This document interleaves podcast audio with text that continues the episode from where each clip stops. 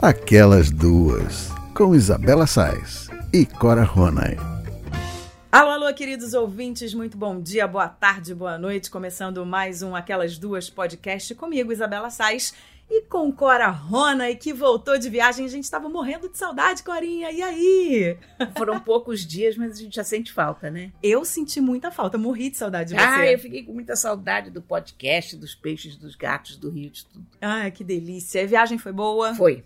Cansativa, porém boa, né? Muito a gente já conversou um pouquinho. É, muito interessante, muito bom. Que maravilha. Então a gente vai começar falando sobre ela. O assunto é tecnologia. E para os nossos ouvintes se situarem, é o seguinte: a Samsung anunciou na semana passada, num evento em Nova York, seu mais novo smartphone, o Galaxy Note 10. E nossa querida Cora Rona estava lá. O aparelho é o primeiro da empresa, com dois tamanhos diferentes e sem saída para fone de ouvido. O display segue o modelo apresentado no Galaxy S10, com um buraco para a câmera frontal perto do topo. O Note 10 também conta com reconhecimento ultrassônico de digital na tela e chega com a opção de conectividade 5G. Outra novidade é uma atualização na interface DeX que permite conectar o aparelho a um computador. A versão mais básica tem 8 GB de memória RAM e armazenamento de 256 GB, mas pode chegar a 12 GB de RAM e 512 GB de armazenamento interno com possibilidade de expansão. O Galaxy Note 10, que chega com preços a partir de 949 dólares nos Estados Unidos, é a principal novidade da empresa esse ano e a gente vai saber mais novidades agora. Corinha, conta tudo. O que, que rolou lá em Nova York? Eu consegui acompanhar algumas coisas pelos stories, pelos, pelas suas postagens nas redes sociais, mas tem muita novidade, né? Muita. O, na verdade, esse lançamento que se chama Unpacked 2019, quer dizer, esse ano se chamou 2019, ano que vem será 2020, assim por diante. Mas esse Unpacked é o grande evento de tecnologia da Samsung. É o digamos, é o momento em que eles avisam, olha o que, nós fizemos, né? Qual é o estado de arte da nossa empresa e por acaso calha de ser o estado de arte da arte da tecnologia de celulares, porque a Samsung realmente está muito na, na frente em termos de tecnologia de celular. Então, eu vou contar um background para você, que negócio a mídia não mostra. Um, um dia antes desse lançamento, eles levam pequenos grupos de imprensa para conhecer os aparelhos. Pra, porque o pessoal posta filme, vídeo, uh, faz resenhas assim de hands-on exatamente no momento do lançamento. Então, essas coisas em geral são gravadas no dia anterior, para a gente ver o aparelho, para a gente ter uma ideia e tal. Uh, e quando eu vi, é claro que a gente assina muitos non-disclosures, né? Gente, a, o celular da gente tem uma fita colada na, na na lente da na câmera, para você não poder fotografar. Muito engraçado, você pode fotografar com câmera fotográfica, mas não com o celular. Eu nunca entendi por, o porquê é, pois disso. é, que sentido faz isso, né? Porque, inclusive, muitas das câmeras hoje são Wi-Fi também, então eu não sei. Mas, enfim, eles tampam, tá bem. Não é um sacrifício. Ok, não vamos okay. reclamar disso. Não vamos, não vamos brigar evento. É.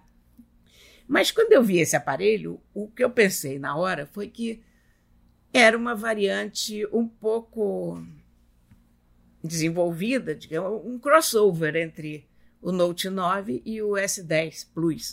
Uh, a vantagem do S10 Plus em relação ao Note 9, que foram os modelos desse ano, é que o S10 Plus tem uma câmera grande angular que o Note não tem. E é uma câmera ótima.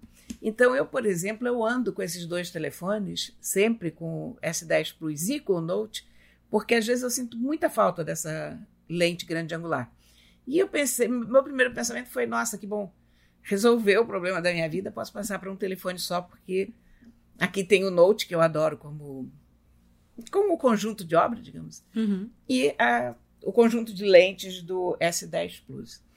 Uh, claro que é um upgrade de todo o hardware, todo o processador está mais poderoso, a bateria está mais ou menos do mesmo tamanho, mas ela aproveita melhor os recursos, a tela é mais espetacular, enfim, essas coisas sempre têm um aumento. Ainda que pouco, nada é muito revolucionário, tudo é evolucionário. Sim. Então, se você tem o aparelho desse ano, o do ano que vem não faz muita diferença. Se você tem o do ano anterior, faz um bocado, etc. Isso, se você Bom, tem. É, a, a distância entre os anos vai dando, Sim. né? Eu acho que Eles vão pessoas, mais eu acho que superiores. trocar o telefone de dois em dois anos é o mais razoável porque se faz um salto de tecnologia Uhum. mais apreciável. Porém, nessa nessa live que eles fizeram para a gente, nesse encontro com o celular, a gente não viu a coisa mais importante, que é a tecnologia de vídeo dele. Isso é que mudou pra caramba. Então, quando eu vi o lançamento. E eles fazem sempre isso de deixar uma cereja do bolo para a gente ter uma expectativa no Sim, lançamento claro. também, né? Então, o que esse aparelho faz em termos de vídeo é absolutamente inacreditável. Porque ele renderiza um objeto qualquer, digamos, nós temos aqui em cima da mesa o gravador com essa coisinha de pelos em cima, que eu não sei como se chama. Sim, é um anti-puff. É, é como, como se fosse um- uma coisa de pelúcia em cima do gravador para não, não pegar muito ruído, né? Uhum, Ou- exatamente, é. Então, se você pegar o telefone e você fizer fotos disso aqui, de todos os lados, você consegue renderizar esse, esse gravador aqui em 3D. Até aí, tudo bem, isso não é novidade, em tese qualquer aparelho faz, mas você pode botar isso num vídeo e você pode atribuir movimentos a esse gravador.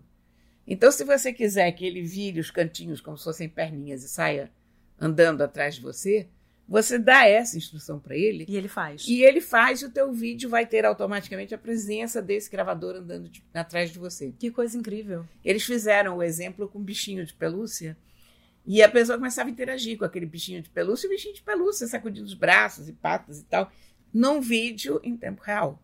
Gente, as pessoas não vão sair nunca mais do celular. Não, nunca. Eu essa fiquei, diversão. fiquei totalmente estressada quando eu vi aquilo. Agora, Cora, deixa eu só te fazer uma pergunta. Eu tava lendo, né, sobre o Note 10 e tem essa história de não ter saída para fone de ouvido Ah, como isso é uma vantagem do celular. E eu aqui, como né, usuária desses celulares, é, eu não tenho um Samsung, o meu é um iPhone, mas eu tenho problemas no meu iPhone porque o meu fone de ouvido já tem que ter um adaptador, porque o meu fone de ouvido não entra diretamente no telefone.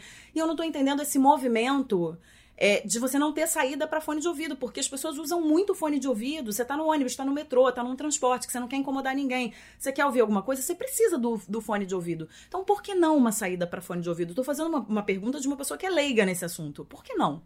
Isso foi uma invenção da Apple, né? O fim do fone de ouvido foi decretado pela Apple. Mas tem uma razão de ser. O, vamos lá, vantagens e desvantagens. A o problema da- dessa mudança é que já era uma mudança muito anunciada através dos tempos e que faz sentido pelo seguinte: porque quanto menos buracos você tem, quanto menos coisas você precisa pendurar, melhor. Menos uma coisa para entrar sujeira, mais espaço para você botar a bateria e tal. Então, se você pudesse transformar o mesmo plug em que você carrega o telefone no conector de fone de ouvido, seria um ganho para todo mundo. E é isso que está acontecendo hoje com o fone de ouvido. O problema é que a gente está naquele momento de mudança da, da tecnologia em que todo mundo ainda tem o fone de ouvido com Sim, são poucas as pessoas que é, têm com, esse com aquele fone, né? exatamente. Mas eles vêm, por exemplo, o iPhone tem os, os fones Bluetooth, né? Se você quiser Sim, usar, o, tem. o Galaxy também. Ah, o Note 10 vai vir com um fone na caixa que tem um plug USB-C, que é o mesmo que usa para carregar. Então, tem uma- um outro problema que você, em tese, poderia, com o pinozinho anterior, você poderia ao mesmo tempo carregar o telefone, né, com Sim. o power bank e usar o O headphone. headphone, é. Mas é uma daquelas coisas que acabou. Não tem jeito. É, que... que incentiva um pouco o consumo também, né? Também, Porque do todo ponto de vista da lançamento... indústria, é mais É, coisa para você comprar. Pro ponto de vista da, da indústria é bom Mas porque eu vende acho- mais, é. você vai ter que comprar o fone, e em algum momento você vai encher o saco do adaptador, do É. né, e vai comprar o fone, que é o fone adequado, Mas você e vai já- gastar não, dinheiro e a indústria vai ganhar dinheiro. Você já já você vai receber headphones com esse tipo de saída, né? Uhum. É, faz E parte, é a evolução parte da tecnologia evolução da- também, a, A claro. tecnologia tem uma obsolescência planejada, mas tem uma obsolescência natural que vem da sua própria evolução. Quer dizer, Uhum. a partir do momento em que foi possível você conectar o carregador e o headphone no mesmo plug, já não há por que você fazer dois diferentes, Sim. sabe? Quer dizer, com a mesma qualidade de som. Uhum. Enfim, mas é um assunto controverso. Tem gente que odeia isso, tem gente que, que ama. Eu Eu lamento um pouco, porque eu acho que era mais prático. Realmente. É, eu lamento também. Um e porque eu acho que muita gente já investiu em bons fones de ouvido com aquele plug, então esse pessoal vai ter que usar um adaptador, mas enfim.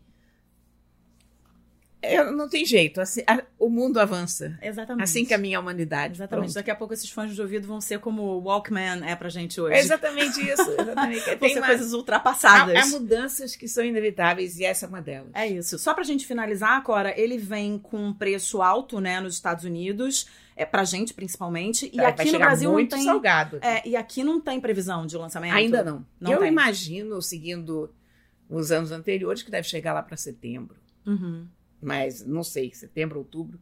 E é um preço muito salgado. É lógico, isso não é um telefone para as massas, né? Sim. O, o Note é o topo do topo, quer dizer, é um telefone de luxo. Não é uma necessidade básica. Sim. Então é aquele negócio que as pessoas reclamam do preço. Ah, mas o Note está custando. Digo, gente, o Note está custando tanto, mas o Note não é uma necessidade. Quer dizer, eu adoro as coisas que ele tem, adoro o que ele faz. Mas esses telefones de ponta, antigamente você tinha uma diferença muito grande entre um telefone de ponta e um intermediário. Hoje você já não tem. E eu acho que se você precisa tanto de uma boa câmera, é uma ótima oportunidade quando sai um aparelho desse, porque o do ano passado fica muito barato. Sim. O do ano passado continua sendo excelente, mas o preço cai. Então. É, isso vai de acordo com a necessidade é. de cada um, né? Para que, que você precisa é, é um objeto de luxo, evidentemente, não é uma necessidade, não é uma necessidade básica. Pronto. E um brinquedinho maravilhoso. É um né? brinquedinho maravilhoso. e vou dizer uma coisa: como a gente não pôde trazer as amostras dessa vez, e vão mandar da Coreia para gente, as amostras de teste, eu já estou morrendo de saudade, porque eu estava louca para começar a brincar com aquela coisa do 3D. Tá vendo? A Cora adora um brinquedinho desse, eu sei que ela adora. Bom, vamos mudar de assunto e a gente fala agora sobre direitos dos animais. O Senado aprovou na semana passada um projeto que muda a definição jurídica de animais e proíbe que eles sejam tratados como coisas.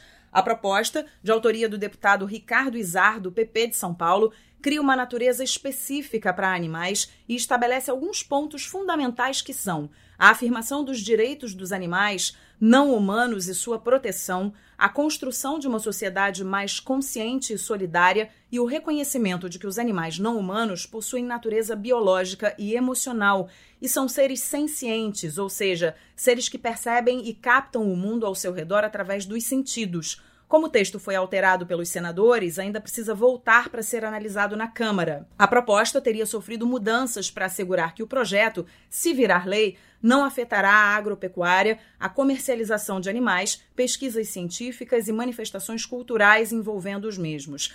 É bom lembrar que atualmente o Brasil tem leis que punem os maus tratos e que regulamentam a pesquisa científica com os animais vitória, né, Cora? A gente que gosta tanto dos animais, a gente que fala tanto quando a gente tem oportunidade da causa animal, né, da, da, dos maus tratos, enfim, da importância da gente ter uma lei é, que pune quem maltrata o animal, quem abandona o animal. Isso é uma super vitória, né? É uma vitória, sobretudo, pelo que ela sinaliza para as pessoas. Porque a gente está cansado de ver que as leis não pegam no Brasil, né? Mas quando você tem uma lei que passa no Senado, depois vai para a Câmara, volta, papapá. Isso está sinalizando o seguinte: isso é importante. Esse é um assunto sobre o qual a gente deve pensar. E eu acho que ao longo dos anos, isso de quando eu era criança para cá, se conquistaram já várias vitórias nesse aspecto. Ainda falta um longo caminho, ainda tem muita coisa para fazer. Mas já há uma consciência na sociedade de que o animal não pode ser maltratado, como era antigamente. Antigamente o, o bicho não era considerado. Ponto, a carrocinha pegava coisa, os cachorros. Né? Não, a carrocinha pegava os cachorros e gatos e matava. Uhum. Quer dizer, pegava para matar. Uh, as pessoas torturavam gatos, torturavam cachorros e nada acontecia. Não havia punição para isso. Então, a partir do momento que você vai criando essas leis, as pessoas vão se conscientizando de que sim, olha, esses bichos sentem, esses bichos sofrem, a gente tem que prestar atenção aos bichos. Eu continuo achando um grande problema na lei essa ideia de permitir que os bichos sejam usados por questões culturais. Quer dizer, então, isso abre uma porta para rodeio, isso abre uma porta para a farra do boi, isso abre porta para animais sacrificados de todas as formas. Então, eu fico um pouco com o pé atrás com esse tipo de, de exceção na lei. É, a gente tem que ver como é que vai voltar o texto, né? Porque É, o texto ainda exatamente. não voltou. Tomara que o texto volte não aprovando esse tipo de coisa, porque. Mas a importância, como eu estou dizendo, a importância de uma lei dessas é mais simbólica. Na verdade, eu, eu interpreto assim. Porque na vida real a gente ainda vai ter muito absurdo correndo, mas o simbolismo da lei é evidente. É, e eu acho que essa discussão sobre maus tratos, acho que essa discussão de você é, falar cada vez mais e discutir cada vez mais que o animal, ele sim tem sentimentos, ele sente dor, sim, ele, né? Você vê um animal, você tem gatos, eu tenho cachorro, a gente vê, os bichos são apegados a gente. Gente, eu vejo meus peixinhos. os aqui. peixes, enfim, os bichos de uma maneira geral, né? Eles precisam ser respeitados. E isso que você falou é importante. É você gerar consciência na população. Eu acho que quanto mais a gente fala sobre uma questão, seja ela questão animal, seja ela questão ambiental, seja ela questão de segurança pública, de saúde pública, quanto mais a gente fala, quanto, a gente, quanto mais a gente bota na mesa para discutir, mais a gente cria consciência nas pessoas que não estão muito ligadas no assunto, né? E essa geração de consciência faz essas pessoas acordarem também. Eu me lembro uma época que falou-se muito sobre posse responsável Sim. né? É você pegar um bicho, é você adotar um bicho, um animal de estimação, você ter um animal de estimação e você saber que aquela vida importa. Você saber que aquela vida vai vir para sua casa e é uma caixinha de surpresa. Você não sabe que tipo de doença esse animal vai ter, você não sabe que tipo de é uma problema. caixinha de responsabilidade. É uma mas caixinha de responsabilidade, mas o que acontece é o seguinte: o animal acaba apresentando algum problema, a pessoa desiste dele, o animal envelhece, É, que é muito triste. abandonam, é horrível. as pessoas abandonam, as É. pessoas abandonam animal velho na rua, o que é o Horrível maior isso, absurdo é. do mundo. Sabe? Então você falar sobre isso, você falar sobre posse responsável, dizer, olha, você tá levando uma vida para sua casa, você não tá levando uma coisa para sua casa que você descarta a hora que você quiser. Você tá levando uma vida para sua casa. Então isso é muito importante. E eu acho que é com esse tipo de discu- discussão, é, é com esse tipo de lei, por exemplo, que você faz com que as pessoas acordem para esse tipo de coisa. Então tem muita crueldade, vai continuar tendo? Vai, mas pelo menos as pessoas estão começando a prestar mais atenção nisso. E havendo punição é aquela velha história, né? Havendo punição, a pessoa pensa duas Claro. vezes antes de espancar um cachorro no meio da rua, como aconteceu com aquele com aquele na- naquele shopping em Osasco. Mas você, você sabe uma coisa que eu acho que ajudou muito a causa animal? A internet. Eu acho que as Muito. pessoas, as pessoas não tinham tanta consciência, um, de como são os bichos. Porque lembra que as pessoas diziam eu odeio gato e não tinha ideia como era gato? É, parece Então- um discurso, né, que a pessoa ouve e repete. E o gato, por exemplo, tem um problema, porque o gato, você só percebe como o gato é legal se você chegar perto. Uhum. Se você não chegar perto, você nunca vai perceber que bicho legal é um gato. Então, quando a internet começa a mostrar gato fazendo gatice, as pessoas todas dizem: Oh, que coisa bonitinha é um gato, eu quero um gato, preciso de um gato e tal. Então, as pessoas começam a conhecer melhor os animais. Dois, a internet começou a mostrar crueldade contra os animais também, que são cenas horríveis de se ver. Horrorosas, eu não consigo ver E nenhuma. eu também não. Mas é importante porque as pessoas se dão conta. Olha que coisa horrível de fazer. Olha que horror isso aqui. E olha como ele sente, né? Exatamente. E, e percebem a comoção suscitada por aquilo. Então, eu acho que a proteção animal ganhou muito com a internet. Não, ganhou muito. E essa história também de, de uh, a utilização de animais para fins culturais, a gente tem que dar muita atenção para isso, porque você tem todas essas, essas, essas utilizações que você citou aqui. Você tem as touradas, né? É horrível. Você tem briga de galo, você tem. Corrida de, a própria corrida de touros, que não é uma tourada, mas você imagina o terror de um touro correndo, naquele monte de gente correndo em volta dele. Isso é um horror. Pois é, é um estresse que você causa ao animal. Aí depois o animal vai dar uma chifrada em alguém, aí você fala: olha o que ele fez. Olha o que ele fez, ele tá sendo absolutamente provocado. E a questão, a questão, maltratado. a questão é a seguinte: as pessoas dizem, ah, você diz isso, mas você come bife. É verdade.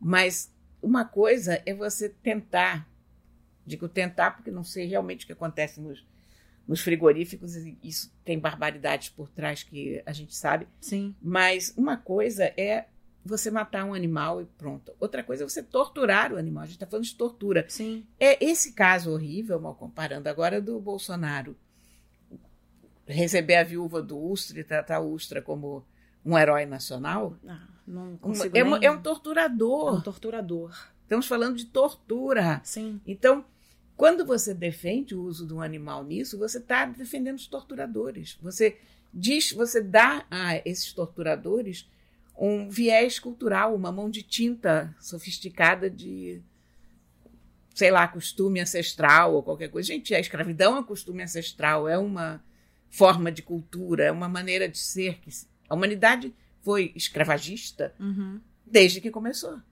E, no entanto, a gente percebe hoje a barbaridade que era isso, né? Então, eu acho que isso vai mudar com o tempo, mas eu ainda tenho um pé atrás com essa coisa do uso, e mesmo no uso da ciência. Eu reconheço que em alguns casos é preciso fazer teste em Os animal, testes em animais, né? mas eu acho também que há um abuso sempre, que muita, muita gente usa mais do que deveria.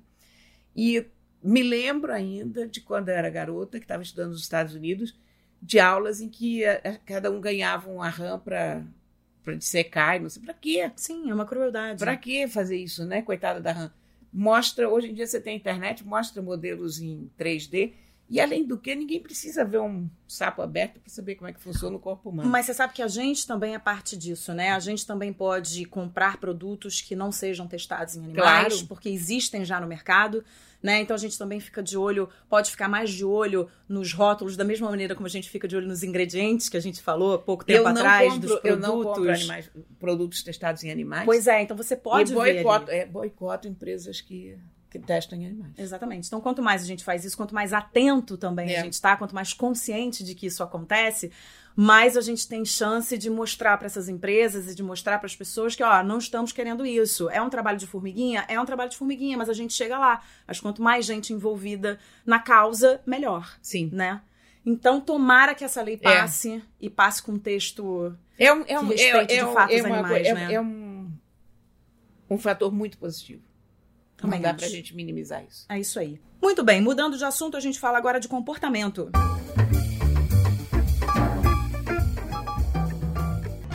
Durante a Flip, a Globosat lançou por meio do portal Gente o estudo Diálogo, Conexão que atravessa bolhas, que analisa a qualidade de comunicação nos relacionamentos humanos contemporâneos. O levantamento fala da importância de dialogar e criar conexões e de como lidamos com o outro e com o mundo à nossa volta. Teoricamente, a gente vive num mundo cada vez mais global, onde o diálogo teria tudo para se expandir, com vários canais e acessos que vão muito além das fronteiras físicas. Mas vivemos um paradoxo. Parece que estamos perdendo a capacidade de escutar e fazer o outro ouvir a nossa mensagem. Será que estamos mais distantes uns dos outros, criando conexões mais frágeis e rasas, Cora Ronay? Boa pergunta. Você vê que eu fiz aqui uma pausa porque eu fiquei pensando. Corinha ficou pensando. Porque eu tenho uma certa desconfiança de todo mundo que. Todo mundo não, estou usando a expressão errada. Eu tenho uma certa desconfiança de todo estudo que quer me provar que as pessoas se relacionam pior do que se relacionavam, papapá, lelé, sabe? Ah, eu tenho uma desconfiança inata de tudo que é muito saudosista. Porque a gente não tem como viver no passado, a gente está vivendo no presente. E eu acho que o diálogo está mudando de forma. E as pessoas, às vezes, não percebem isso. Ah, consideram diálogo apenas aquele diálogo que se tinha antigamente, ao pé do fogo, olha, bem antigamente. Pessoalmente, pessoalmente, sempre frente e a não frente. percebem o diálogo mais distante que a internet proporciona. Ah, não percebem que há etapas de relacionamento em cada momento da humanidade. Houve uma época que se escrevia muita carta para cá e para lá, em que você tinha verdadeiros romances epistolares, né? pessoas que se casavam porque tinham entrado para um clube de correspondência, cada um na sua cidade, e de tanto mandar carta para cá e para lá.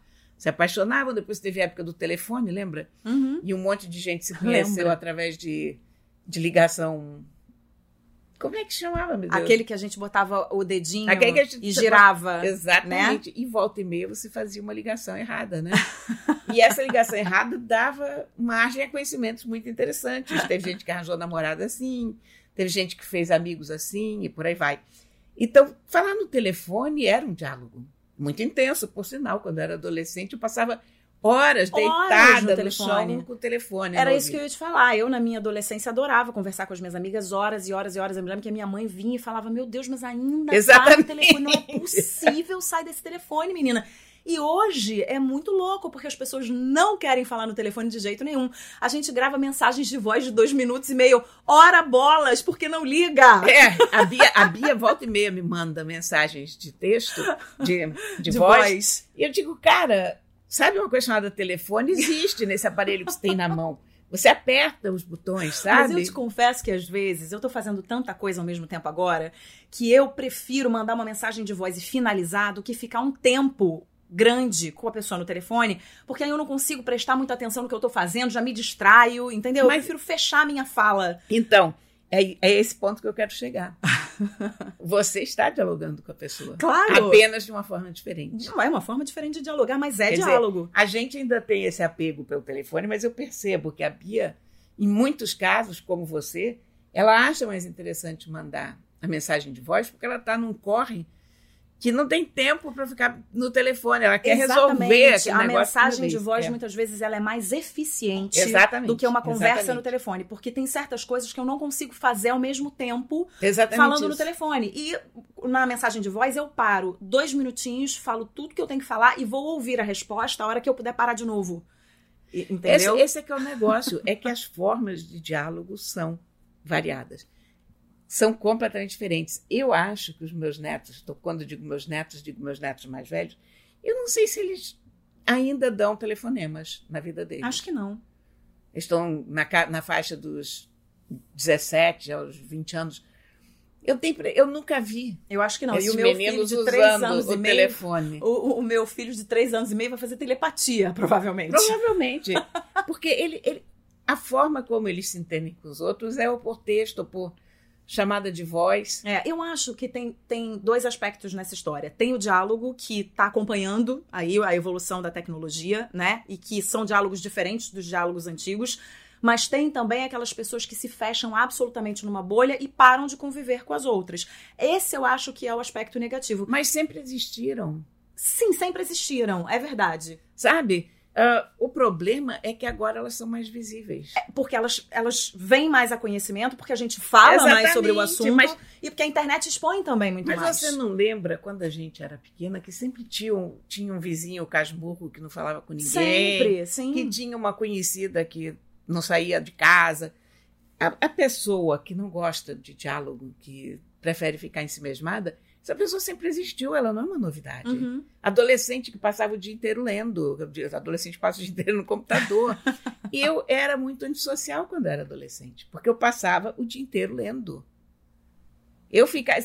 Eu não estou exagerando, não. Eu não, não saía, eu não fazia nada. Eu ficava encafurnada no meu quarto lendo. Os casulos só são diferentes. Os casulos mudaram. Quer dizer, os meus pais não ficavam apavorados, porque meu pai era um leitor compulsivo também. A minha mãe, um pouco menos compulsiva, mas também muito leitora. Então, e a minha mãe sabia que meu pai tinha sido assim e tinha dado certo. Então, ninguém ficava muito apavorado com aquele fato de eu ficar lá. Mas olha livros. só, eu acho que tem uma questão aí também. Quando você se, quando você fica dentro do casulo da tecnologia, muitas vezes você entra num casulo em momentos que não são muito adequados para você entrar no casulo. Quando você lê, quando adolescente, você vai pro seu quarto, se fecha, lê. Depois você sai do seu quarto e interage, minimamente, mas interage. Quando você vai não num restaurante, necessariamente. Eu Mas- ficava lendo. Eu só não lia na mesa porque a minha mãe estabeleceu uma ordem sagrada. Lá em casa, que papéis e livros não podiam vir para a mesa. pra mesa, porque precisava pelo menos de alguma interação. Então, você repara que isso é uma proibição, como celular não vem para mesa. Sim, é exatamente sim. a mesma coisa, não é não? Sim, é exatamente a mesma coisa. Mas o que eu tava falando é que hoje você vai pra. Você sai com amigos, por exemplo, e leva um livro e fica lendo? Quando você sai pra- eu pra fazia, jantar? Eu fazia. Você faz hoje? Não, hoje eu levo celular.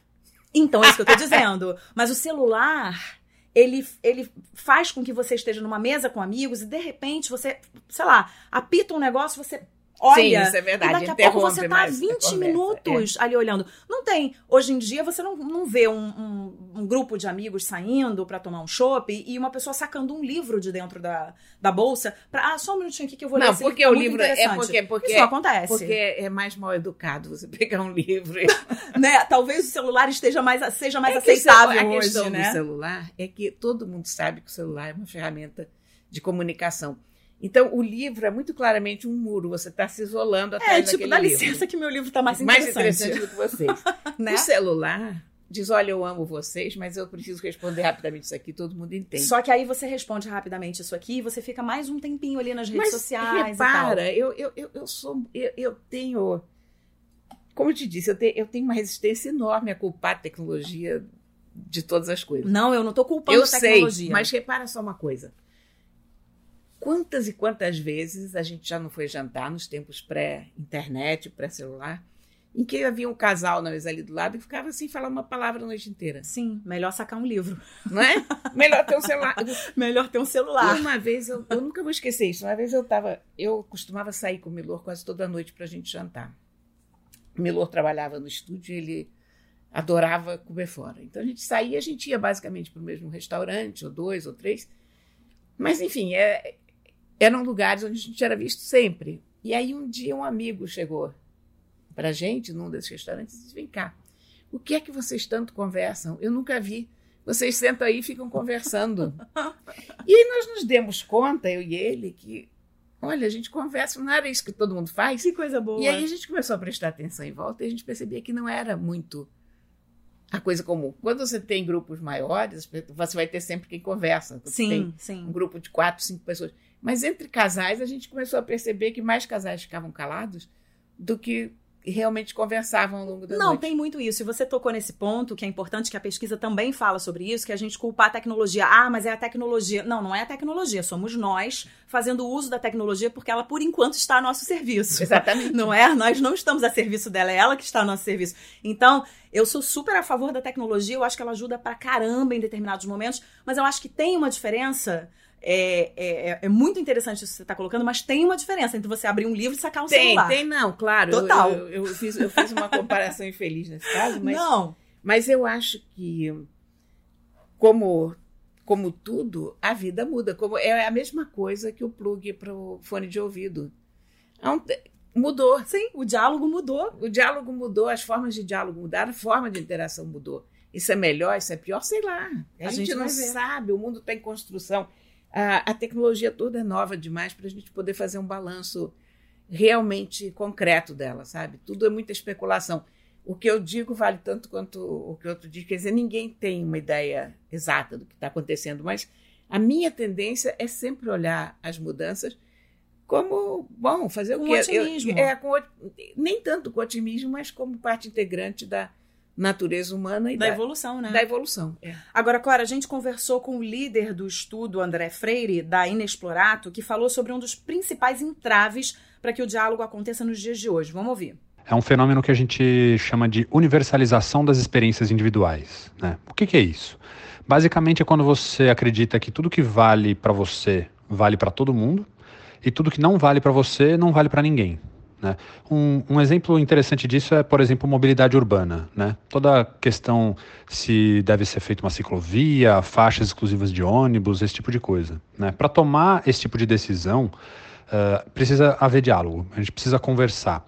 E dentro desse diálogo, você precisa ter todas as partes Uh, que estão envolvidas na questão colaborando. Você precisa ter cobradores e motoristas de ônibus, motoristas de carro, ciclistas, motoqueiros, pedestres, todo mundo precisa estar dentro dessa discussão. Né? Se todos os pontos de vista tiverem sido uh, colocados dentro, desse, dentro dessa discussão, dentro desse diálogo, em vez da gente correr para resolver aquela questão, a gente vai realmente compreender aquela questão. E compreender no sentido originário da palavra, né, que vem do latim compreendere, que é colocar junto todos os elementos de uma explicação. Aí sim a gente consegue levar em conta, respeitar e dar importância para o que o outro está pensando o que o outro está fazendo uh, de uma forma mais simétrica. Cora, esse ponto que ele colocou aqui é interessante, né? É, ele deu um exemplo muito bom que é o da mobilidade, mobilidade urbana. Quando você vai propor uma discussão, muita gente fala: ah, esse assunto não me interessa porque eu ando de carro, então eu não quero discutir a ciclovia. E essas pessoas que dizem isso, elas estão enganadas, né? Porque interessa sim a pessoa que anda de carro você ter uma quantidade de ciclovia maior numa cidade, porque essa pessoa vai pegar menos trânsito. Então, acho que está tudo interligado e tem muita gente que não está afim de discutir porque, ah, não é o meu, não é do meu interesse, então não quero discutir. E assim a gente não vai muito para frente, né? Por outro lado, lá vou eu bancar o advogado do diabo vai, mais pode? uma vez. Nunca foi tão fácil reunir todas as pessoas que se interessam por uma ciclovia quanto hoje. Claro, né? Por causa da internet Quer também. Dizer, e as vozes têm sido todas ouvidas porque a internet está aí e todos os lados acabam tendo voz na história. Mas eu, ele, quando ele falou universalização da experiência, me ocorreu uma outra coisa que dificulta o diálogo hoje, e isso eu concordo. é que a experiência cultural antigamente ela abrangia grupos muito grandes de pessoas. Por exemplo, você assistia a novela. Então todo mundo assistia a mesma novela. Então você chegava na hora do jantar, você chegava na hora do almoço e tinha um assunto em comum com todo mundo, porque as pessoas estavam acompanhando aquela Sim, novela. O último capítulo. Ou as pessoas não estavam acompanhando e começavam a fazer uma longa diatribe contra a novela, mas enfim, mas tinha ali o, o jornal era um. Você lia o jornal, ou o Jornal do Brasil, o Globo, a Folha, o Estado, enfim. Não era essa quantidade de informação, quer dizer, o jornal, ao mesmo tempo, o jornal tinha a manchete, tinha toda a dobra superior, que tinha os assuntos mais importantes. Então, o assunto do dia era mais universal. Então você chegava numa mesa e dizia, gente, vocês viram que barbaridade isso? E todo mundo tinha visto que barbaridade aquilo, ou tinha lido o artigo do fulano, ou a crônica do Rubem Braga. Sim, hoje em então, dia cada um leu uma coisa, cada um viu uma Exatamente. coisa. né? Você hoje não tem mais um cânone da informação, ou da cultura, ou do que, do que seja. Está tudo muito disperso e fragmentado. Então você chega numa mesa e você vai dizer, vocês viram tal série? Não. e aí o diálogo Acabou, né? acabou ali, você Então tem que vou, vou ali para a mesa ao lado perguntar. Tem muito isso, sabe? Quer dizer, então, eu acho que a gente teve uma experiência muito interessante com Game of Thrones. Como eu já falei algumas vezes, eu acho que Game of Thrones foi assim, o último florescer do fogo em torno do qual tanta gente esteve reunida. Eu não vi, gente. Sim, mas você, quase todo mundo estava vendo, né? Claro, foi uma febre. E ao mesmo tempo. Então, porque hoje em dia todo mundo está vendo Casa de Papel, ou, isso ou aquilo mas em horários diferentes, momentos diferentes. Game, Game of Thrones segurava todo mundo na mesma âncora. Então, domingo de noite era aquela hora de correr para o computador para discutir sobre Game of Thrones. Segunda-feira eu se encontrava com os amigos, Game of Thrones. Sim, que lembra muito a história das novelas, né? Exatamente. Porque eu me lembro na minha época de noveleira, eu hoje não vejo mais novela, mas quando eu via, eu via muita novela, tinha mesmo uma coisa de você ficar na expectativa e tá todo mundo na expectativa. Não, e todos aqueles personagens Né? faziam parte das nossas vidas, né? Sim, personagens que lançavam moda, Quem né? matou Odete Reutemann, né? Sim. Quem pergunta, né? Quem matou Exatamente. Salomão Ayala? Não tinha É, Ayala? o- a, a Maria de Fátima, do, É, do Vale Tudo, personagem da, da Glória. Pires. Até pouco tempo a gente teve uma novela que fez isso e que foi, que foi matéria em muitos jornais, em muitas revistas, porque resgatou essa relação que a gente tinha com as novelas antigamente, que foi Avenida Brasil. Foi, é com a Adriana verdade. Esteves, que ela É fazia verdade, a a Carminha, Carminha. e todo mundo se envolveu absolutamente com a Carminha, profundamente com a Carminha, com aquela trama toda, porque a história era muito boa. O João Emanuel Carneiro deu, né, um, É, foi um baile ali. um tiro certo ali, deu um baile em todo mundo e, e- e resgatou essa nossa essa nossa prática. A experiência cultural comum. Exatamente. A universalização de uma experiência cultural. Exatamente. É, e te fez lembrar por isso, né? É. Então eu acho que todas essas coisas a gente tem que levar em consideração, sabe? E lembrar que o diálogo é Há várias formas de dialogar. várias formas de dialogar, inclusive só olhar no olho. Eu e a Cora, de vez em quando, eu olho no olho dela, eu já sei o que, que ela tá pensando. ela dá uma olhadinha assim pra cima, eu falo, hum, ela tá. Ela já vai falar alguma coisa. Peraí, lá vem bomba. E lá vem bomba, entendeu? Mas é, tem várias Mas maneiras é de verdade. diálogo. Né? Se a gente Linguagem tivesse, corporal, olhares, e t- t- tudo é diálogo, se né? tivéssemos umas anteninhas, quem sabe a gente coloca Tava uma anteninha anteninha, na outra. mexendo pra cá e pra lá. Tá certo, é isso aí. Para ler o estudo completo é só acessar gente.com.br. E a novidade é que o Aquelas Duas Podcast fez uma parceria com a plataforma Gente da Globosat e uma vez por mês nós vamos trazer uma pesquisa feita por eles para comentar por aqui. E o podcast também estará disponível por lá. Repetindo o endereço gente.com.br.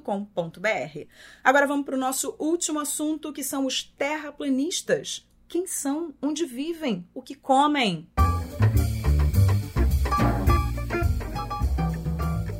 Você sabe o que é um terraplanista? Talvez conheça um e nem saiba. Uma pesquisa do Datafolha feita em julho deste ano mostra que 7% da população brasileira acredita que a Terra é plana. Pode parecer um número baixo falando assim, mas 7% da nossa população equivale a 11 milhões de brasileiros. A pesquisa foi feita com pouco mais de 2 mil pessoas a partir de 16 anos em 103 cidades. Segundo o levantamento, o terraplanismo se torna mais popular conforme o nível inverso de escolaridade. Ele é mais aceito por pessoas que deixaram o ensino fundamental, eles representam 91%. 6% dos que negam o formato redondo do planeta concluíram o ensino médio e 3% o ensino superior. A ideia parece estar se tornando mais popular entre os mais jovens, com menos de 25 anos, e também entre pessoas com mais de 60. Adeptos das religiões católica e evangélica equivalem a 8% e 7%, respectivamente. Nos Estados Unidos, o terraplanismo ganhou muita força nos últimos anos. Segundo pesquisa do YouGov, 2% dos americanos acreditam na Terra plana, sendo que os jovens abaixo de 25 anos são duas vezes mais propensos a fazer parte do movimento. Cora, estamos aí diante de uma negação de um dos princípios fundamentais da geografia.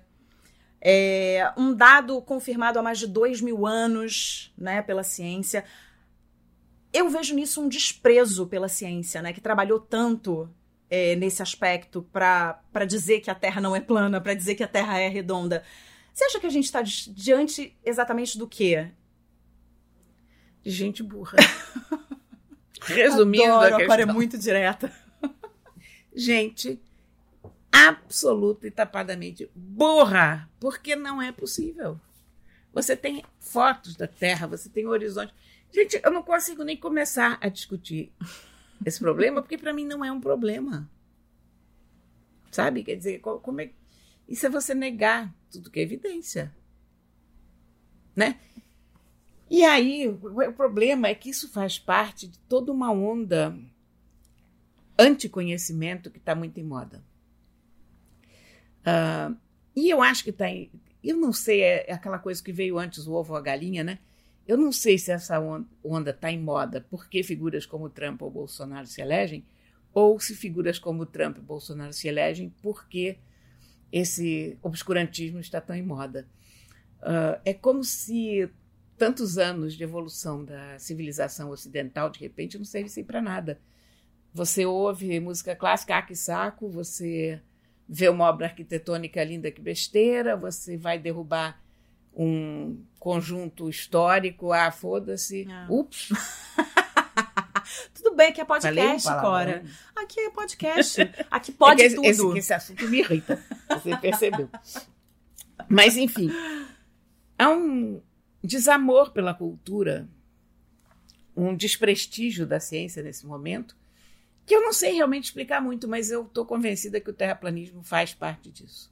É, eu acho que tem uma tentativa aí de você tirar o crédito, né, da ciência. Você tira ali, tem todo um embasamento, uma pesquisa de anos e anos e anos e anos. É um dos princípios fundamentais da geografia. Enfim, você tira o crédito, né? Tem uma, eu acho que tem uma uma linha de, de, de pessoas e de grupos que estão fazendo esse movimento de você tirar, de você descredenciar, de você é, como, por exemplo, as pessoas que não se vacinam, né? Porque acham que. Porque um certo cara nos Estados Unidos resolveu dizer que vacina é, é, provoca autismo e provoca isso e provoca aquilo, então as pessoas não se vacinam. Hoje a gente está aí diante de uma epidemia. Morreu uma de... comissária de bordo dela. Pois é, você está diante de uma epidemia de sarampo novamente, é. né? Que você não tinha mais esse problema. Então, é, tem pessoas que não acreditam na teoria da evolução por motivos religiosos. Enfim, tem tanta coisa que as pessoas resolvem tirar o crédito de anos e anos e anos. Então, você perde o respeito também por esses anos e anos e anos de pesquisa, pelo trabalho dessas pessoas, pelo trabalho da ciência. E aí é um pouco demais, né? Não, mas, é, mas há uma atitude aí de negar a superioridade da pessoa estudada, da, do intelectual. Uh, quando você tem uma figura como um Trump ou como um Bolsonaro aqui, que se orgulham da sua própria ignorância, como você tinha o Lula também, isso não é um fenômeno só da direita, não. Que acham bonito vencer pela ignorância, quer dizer, ah, sou ignorante, né? por que, que a pessoa tem que ter estudo para ser presidente, ou por que, que a pessoa tem que ter estudo para isso ou aquilo, você, de uma certa forma, você está manifestando um ressentimento contra os que estudaram quantos que têm uma capacidade intelectual mais desenvolvida ou um conhecimento maior, sobretudo um conhecimento maior, capacidade intelectual não é necessariamente uma coisa a ver com estudo. Uhum. Mas você tem sociedades que respeitam profundamente o estudo, como a Índia, por exemplo. O, isso, isso para mim foi a coisa mais impressionante que eu vi lá. como as pessoas que têm saber são consideradas o topo do topo do topo, sabe?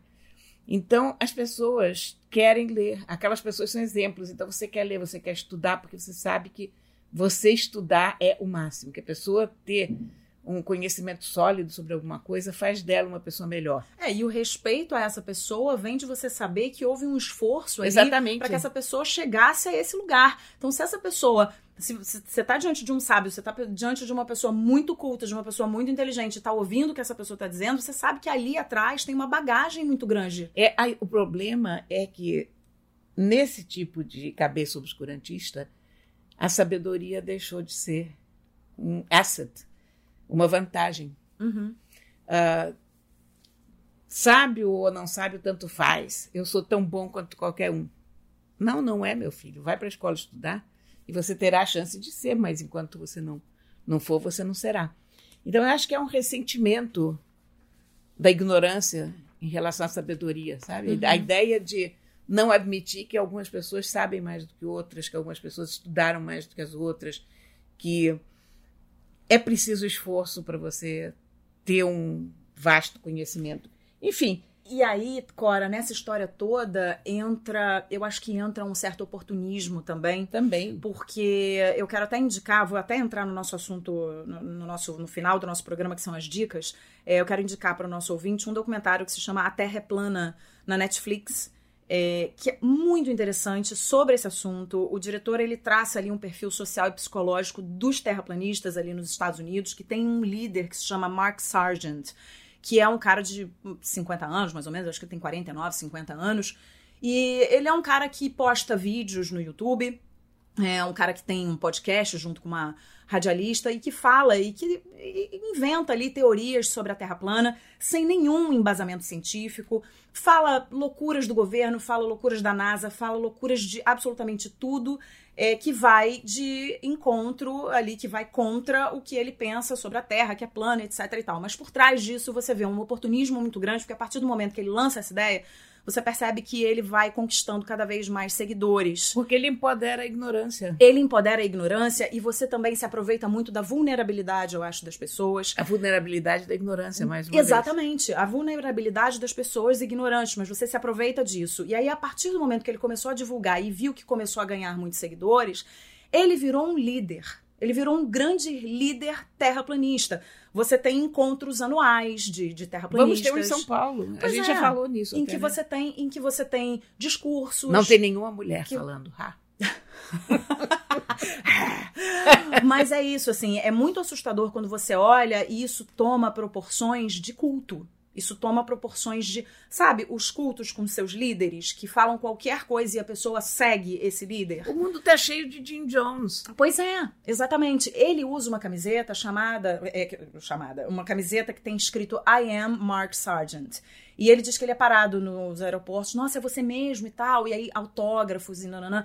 Então tem uma vaidade gigantesca em torno dessas pessoas gigantesca e uma, um, um, certo grau ali de, de loucura, mas eu acho que mais ainda de você tecer ali uma, uma teoria, entender que tecendo uma teoria da conspiração, você tem resultado, porque elas têm tido cada vez mais resultado. É isso. É a teoria da vacina, é a teoria, é, é a teoria isso. contrária à teoria da evolução. Então, ah, não, vamos dizer porque dá, porque tem público, porque tem quem me siga. E essas pessoas que, como o Mark Sargent, que são pessoas que não são ouvidas, são pessoas que, que não fizeram nada muito importante na vida, começam a ser ouvidas por causa disso, aí não tem limite, aí isso, o cara vai. Isso, isso é o grande efeito negativo da internet. Porque eu sempre falo muito bem da internet, mas nesse aspecto, realmente, os idiotas perderam a modéstia. Uhum. Você, antigamente, para expor uma opinião, você precisava ter um veículo para essa opinião, fosse um jornal, uma revista, um livro, uma editora. E você tinha checagens pelo meio do que se fosse um imbecil completo, você não ia conseguir escrever no jornal. Escreviam, vários imbecis completos já escreveram em jornais, mas era um pouco mais difícil. Uh, falar na rádio, aparecer na televisão. Hoje, qualquer imbecil completo pode aparecer na, na internet e vai fazer um número de seguidores enorme pois é. de imbecis completos, porque eles vão se reconhecer. Então, o que antigamente era um motivo de vergonha, você ser ignorante, burro e mal preparado, hoje é uma vantagem, hoje é um, um orgulho, uma honra. Então é, é complicado, porque sobre esse aspecto a internet teve um papel nocivo sobre a sociedade, sim. É, e só fechando aqui a questão do documentário, é, o diretor ele tem um posicionamento aí falando como documentário, não falando do assunto, né? Eu sempre gosto também de analisar toda vez que eu vejo um filme, não sei se é porque eu trabalho com cinema também, eu sempre vejo o filme no aspecto do, né, de como é que o assunto é abordado, mas também como ele é realizado. E o, o é um bom documentário, é um documentário de uma hora e meia mais ou menos, que passa bem rápido e o, o diretor, ele tem um papel fundamental ali, porque ele ele leva o assunto de uma maneira muito leve. O documentário é leve, é informativo e é revelador, é revelador desse desse público, dessa gente que, que até então nem eu sabia que era assim, nem eu sabia que esse movimento estava ganhando tanta força. E quando saiu essa pesquisa do Datafolha, eu falei, meu Deus do céu, tá ganhando força mesmo. É, e ele tem um posicionamento, você percebe que ele tem o posicionamento dele, você sabe qual é, mas também em momento nenhum ele é, acaba com as pessoas, ele é agressivo, ele fala, tem os dois lados ali falando, você consegue entender exatamente o que está acontecendo e consegue entender o posicionamento do, do diretor. E ele faz muito isso através da montagem através dos tempos de montagem, dos tempos de edição. Ah, então é muito interessante você perceber o tempo de edição e o que, que ele está querendo dizer com aquilo. Então tá aqui, a minha dica, já entrei na dica, Cora. Já. A minha dica é A Terra é Plana, na Netflix, vale a pena, esse movimento está crescendo, até pra gente é, formar uma opinião, a gente que tem pensamento crítico, formar uma opinião sobre isso. E falando em pensamento crítico, é exatamente o que está acontecendo, né? Eles se aproveitam de pessoas que têm pouco pensamento crítico para poder ganhar cada vez mais seguidores. Então, é muito. Acho assim, essa, essa discussão, inicialmente a gente fala assim, ah, mas para que a gente vai falar sobre isso? Não é importante a gente falar sobre isso. Em vamos pleno falar. ano de hum. 2000. Mas vamos falar. Vamos falar, porque como você falou no início, é, é, é nesse assunto e em vários outros é. assuntos, é. né, que a internet um chega e fala. É, uma coisa é um retrocesso em várias áreas. Então é importante a gente falar sobre isso. Corinha, dica? Diz aí. Olha, eu tenho a dica de um livro maravilhoso que se chama Confesso que Vivi, que são as memórias de Pablo Neruda. Saiu agora pela Bertrand Brasil. Esse livro eu li há meu Deus, eu não vou dizer há quanto tempo eu li esse livro, porque não é. Já não, não orna dizer quantos anos eu li. Mas foi uma vida extraordinária, um escritor extraordinário, grande poeta chileno. Eu ainda acho que a grande memória dele, que o, as verdadeiras memórias emocionais dele são o Memorial de Isla Negra, que é um livro de poemas, um grande poema, Porém, confesso que Vivi é um dos grandes livros latino-americanos. Então fica a minha dica aqui do Confesso que Vivi, do um Pablo livro, Neruda. Livro lindo também, né? O livro está muito, muito uma capa bonito. Muito é. bonita, muito bem feita. Muito na tradução da Olga Savari, que foi a tradução que eu li naquela época. Enfim, fica a dica para vocês. Tá ótimo. E vamos emendar logo com a música. Qual é a música de hoje? A minha música de hoje é daquele daquele duo, daquele grupinho, Isaac e Nora. Qual é Isaac e Nora? Isaac e Nora são duas crianças francesas ah. que são um sucesso na internet. O ah, pai deles é músico. Que aparece a, o menino, a menina e o pai isso, tocando. Eu vi esse vídeo, gente. Foi cantando 20 anos. Lindo, lindo, é, eu vi. Uma das coisas mais bonitinhas que eu vi ultimamente é aquela menina. A gente tem vontade de agarrar. De agarrar, de apertar muito. Morder, sei lá, fazer o quê com aquela menina, que é a coisa mais engraçadinha da face da Terra. Né? É. Dá Mas muito... eles são coreanos, não são? O pai é coreano, a mãe é francesa. Ah, tá. E esses Sabia pais, esses da pais vivem de fazer caixinhas de música em latas e não sei mais o quê.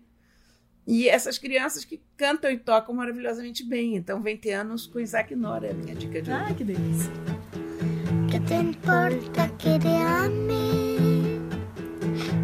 Tú no me quieres el amor que ya pasó, tú no se debe recordar.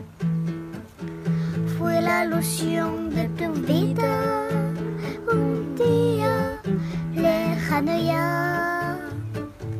Ahí represento el pasado, no me puedo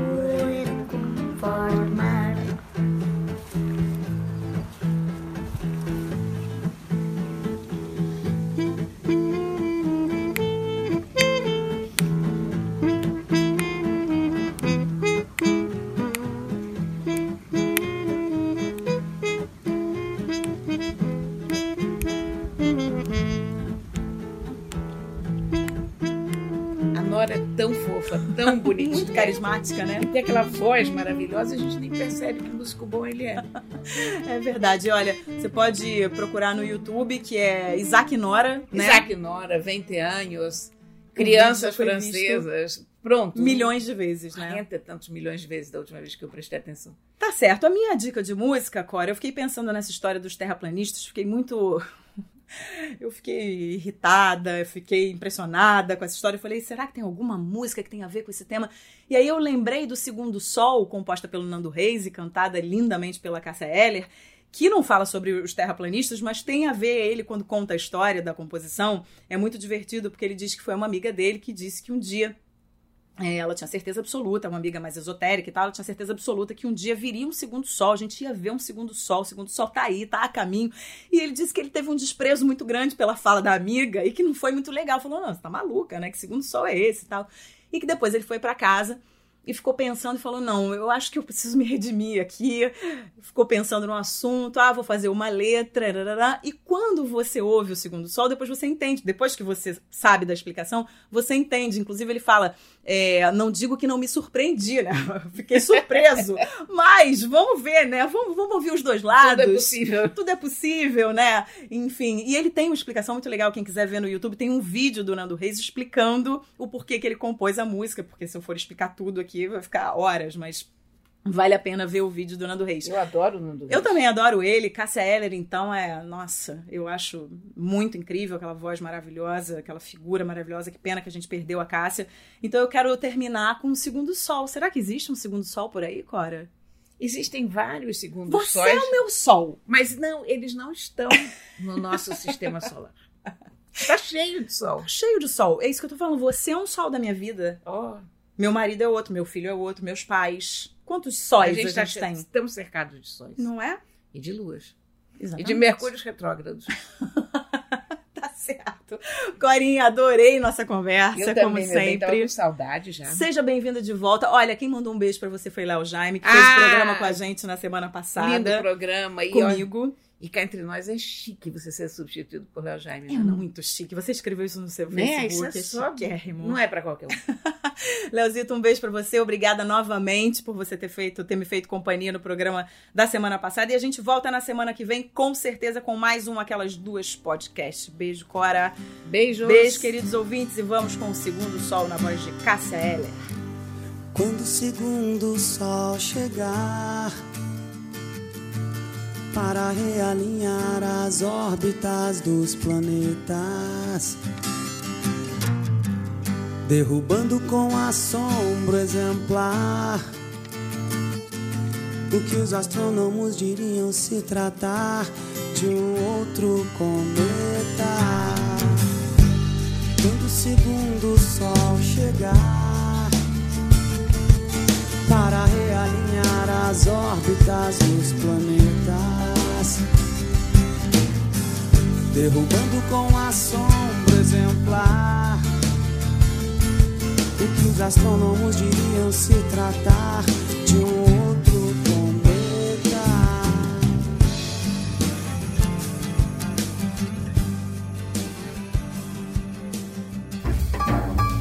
Aquelas duas, com Isabela Sais e Cora Ronay.